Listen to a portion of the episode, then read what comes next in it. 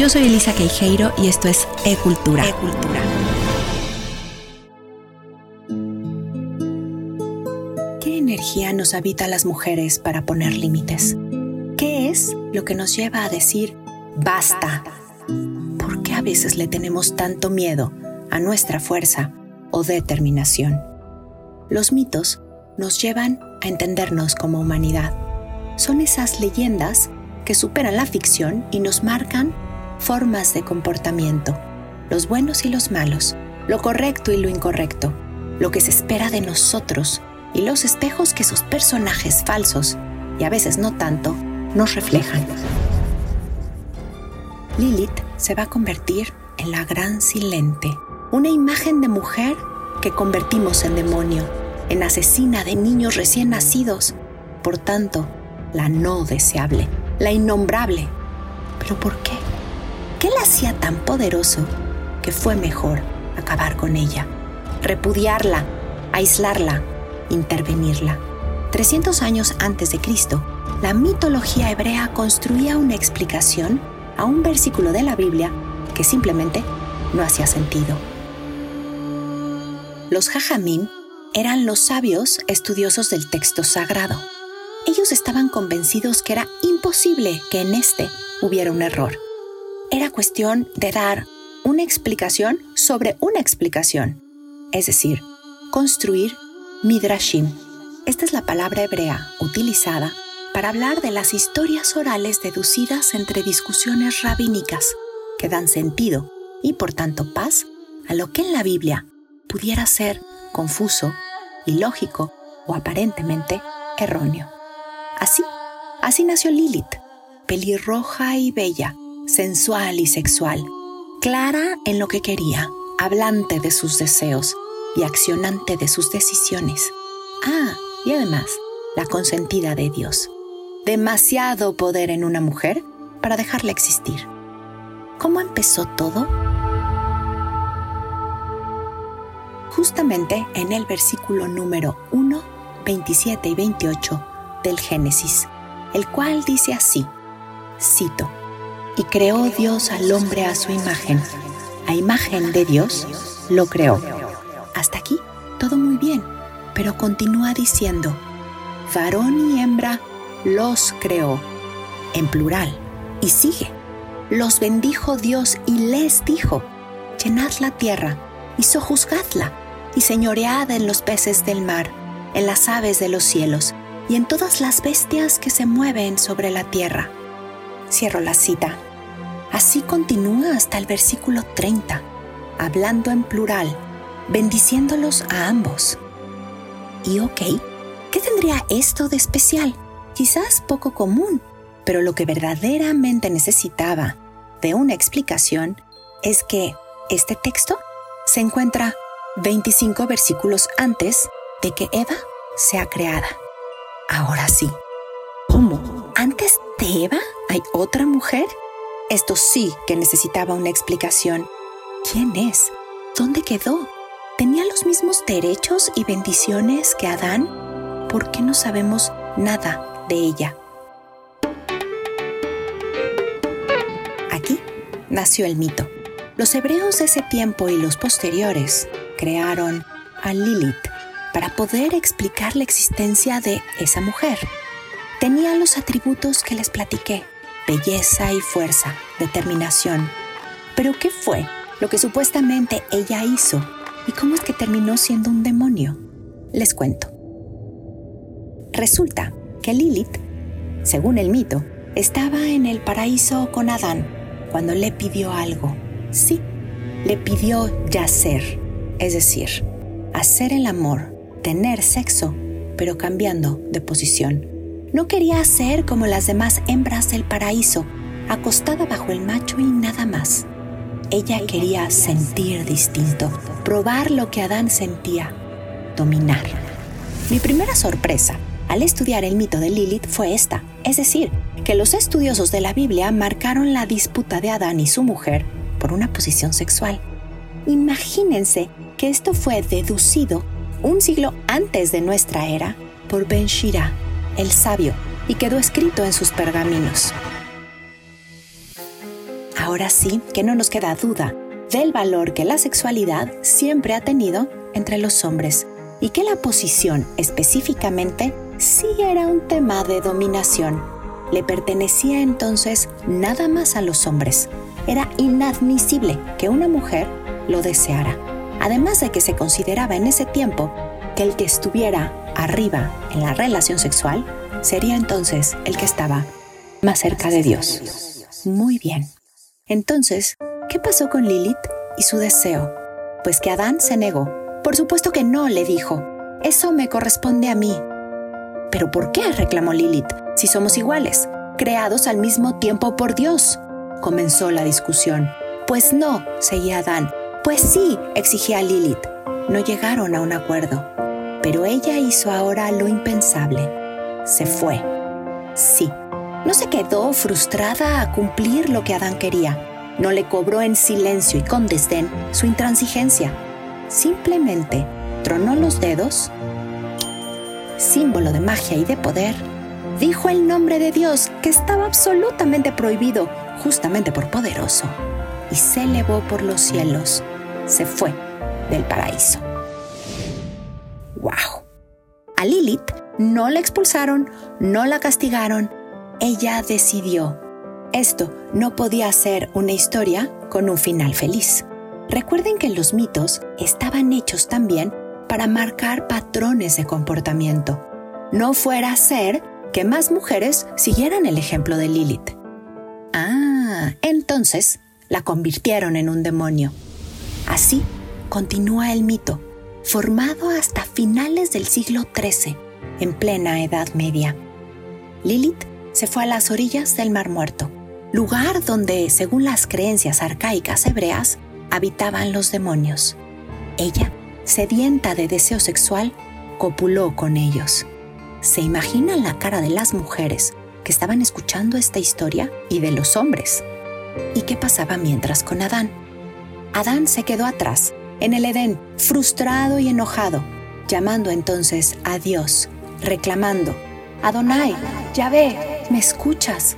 La mujer que tú me diste se fue, me dejó. Esto sí que suena muy a la personalidad de Adán. ¿Se acuerdan de su frase, la mujer que tú me diste comió del fruto prohibido y me dio de él? Exacto. Quejumbroso e irresponsable de sus actos, Adán siempre anda echando culpas, y por supuesto a quien señala es a la mujer.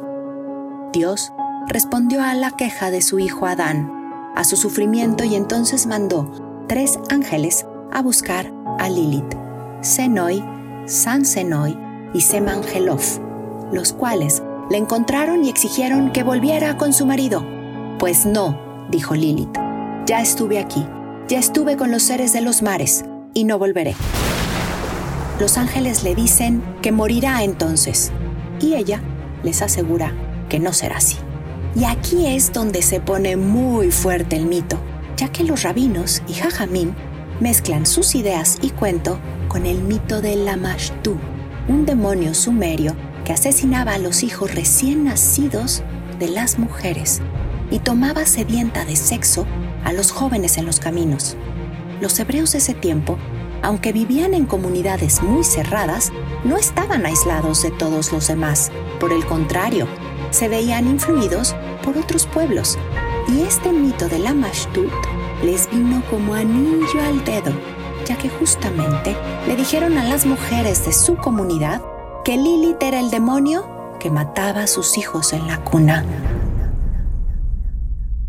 ¿Por qué harían esto? ¿Para qué? Fíjense muy bien, la muerte de cuna ha existido desde siempre y el dolor que conlleva con esta también. Las mujeres judías se acercaban a sus rabinos devastadas, exigiendo una explicación. ¿Por qué Dios que les había dado hijos les podía hacer algo así? Los rabinos, sin respuesta científica y sabiendo que Dios no podía ser el causante de esa pena, voltearon entonces a ver a quien más les convenía a Lilith, otro chivo expiatorio en la historia. Ella, que podría ser tan atractiva por clara, fuerte, exigente, bella y libre, pues ella, al negarse a la petición de Dios y de Adán de regresar, sería ahora el demonio que regresaba a querer exterminar a los hijos y a las hijas de Eva. Uf, qué conveniente, ¿no? Y qué fuerte. El mito de Lilith así va a estar formado desde un siglo antes de Cristo hasta el siglo XIII de la Edad Media. Diferentes versiones se fueron sumando, siempre convirtiendo a una mujer que había sido valiente y que había dejado por primera vez a un hombre, Adán, en un demonio al cual había que temer. Después de estas ideas, construidas por parte de los rabinos, para dar esa explicación a sus mujeres, ¿quiénes creen que fueron las primeras en odiar a Lilith? ¿Quiénes escupieron su memoria y se prohibieron a sí mismas siquiera nombrarla, aterradas por el miedo y la superstición? Así es, las mujeres. Inventaron hasta canciones de cuna, los famosos lullaby, es decir, Lilith Bye, Lilith fuera.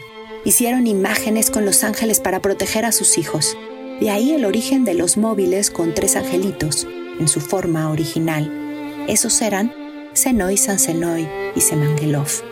Estos pasaron a los grupos cristianos también, al igual que los amuletos de hilo rojo con cruces o manitas, ojitos o vírgenes. Un nuevo mito había sido creado y con él se había acabado con la imagen de la primera mujer que dejó a un hombre, Lilith. Lilith. Revisar su historia desde su fuerza, su asertividad y potencia era tan peligroso para el status quo de las sociedades que Lilith quedó sepultada en el olvido, prohibido su estudio y silenciada por siglos. Por siglos. Hasta ahora, aguardó expulsada y exiliada hasta que nosotras las mujeres estuviéramos listas, hasta que el hartazgo nos permitiera ver lo que nos han dicho y lo que no es verdad, lo que quisieron imponernos y ya no sirve. Los mitos sí están hechos para explicar y cuando se desmoronan alumbrados por una nueva verdad, necesitan reinventarse. ¿A quién representa realmente Lilith? ¿Quién es ella? ¿Se dan cuenta? Lilith simboliza a las mujeres que han roto esquemas, a las que no siguieron patrones, a las que pidieron un cambio y entonces han vivido en carne propia el señalamiento social, murmuraciones y reproche público o íntimo. No ser parte del sistema tiene un precio muy caro. Así lo han vivido las que decidieron no tener hijos o tenerlos con quien, entre comillas, no debían, las primeras doctoras, científicas o abogadas, las escritoras y pintoras que vieron violados sus nombres porque, ¿cómo se les ocurría crear? Así también las mujeres que decidieron amarse entre mujeres, o las que cambiaron de religión, y qué tal las que dijeron no más y provocaron la existencia del divorcio. Locas, absurdas o extrañas, así nos han llamado, y ellas encarnan, todas a una Lilith. También somos tú y yo, cuando decidimos decir hasta aquí, no más, no más abuso, no más invento, no más violencia, basta. Y doloroso, como es, Lilith son las mujeres apedreadas por el invento, castigadas y mutiladas por ser infieles o parecer serlo. Lilith es a todas las que no han podido hablar. Pero también, y esta es la propuesta, podemos tomar de ella todos sus atributos positivos y convertir nuestro tiempo en la era de Lilith, donde estamos listas para decir lo que queremos y lo que no, en la que ya es tiempo, por favor, de vivir nuestra sexualidad plena y como queramos, donde ir y venir no nos convierta en demonios, y más aún, y mucho más profundo, profundo. Ya es tiempo donde las mujeres no nos ataquemos entre mujeres ni nos silenciemos. Al contrario, es la era de Lilith porque las que tenemos voz la usamos por las que ya no pueden. Somos lo mismo las que salimos a la calle con la determinación que aprendimos también a poner límites en nuestras casas y respeto en nuestras relaciones. Somos las que podemos rezar o escribir por las demás, marchar y reclamar lo mismo que negociar leyes o lograr acuerdos, las que trabajamos en tribu y creemos en nuestra potencia, las que ya no tenemos miedo de nuestro poder y lo usamos para crear, para crecer, para compartir y evolucionar. Es la era de Lilith, porque su color rojo ha evolucionado a un morado en el corazón de todas y estamos listas para crear una nueva historia que nos sustente, donde sí podamos habitar una libertad incondicional.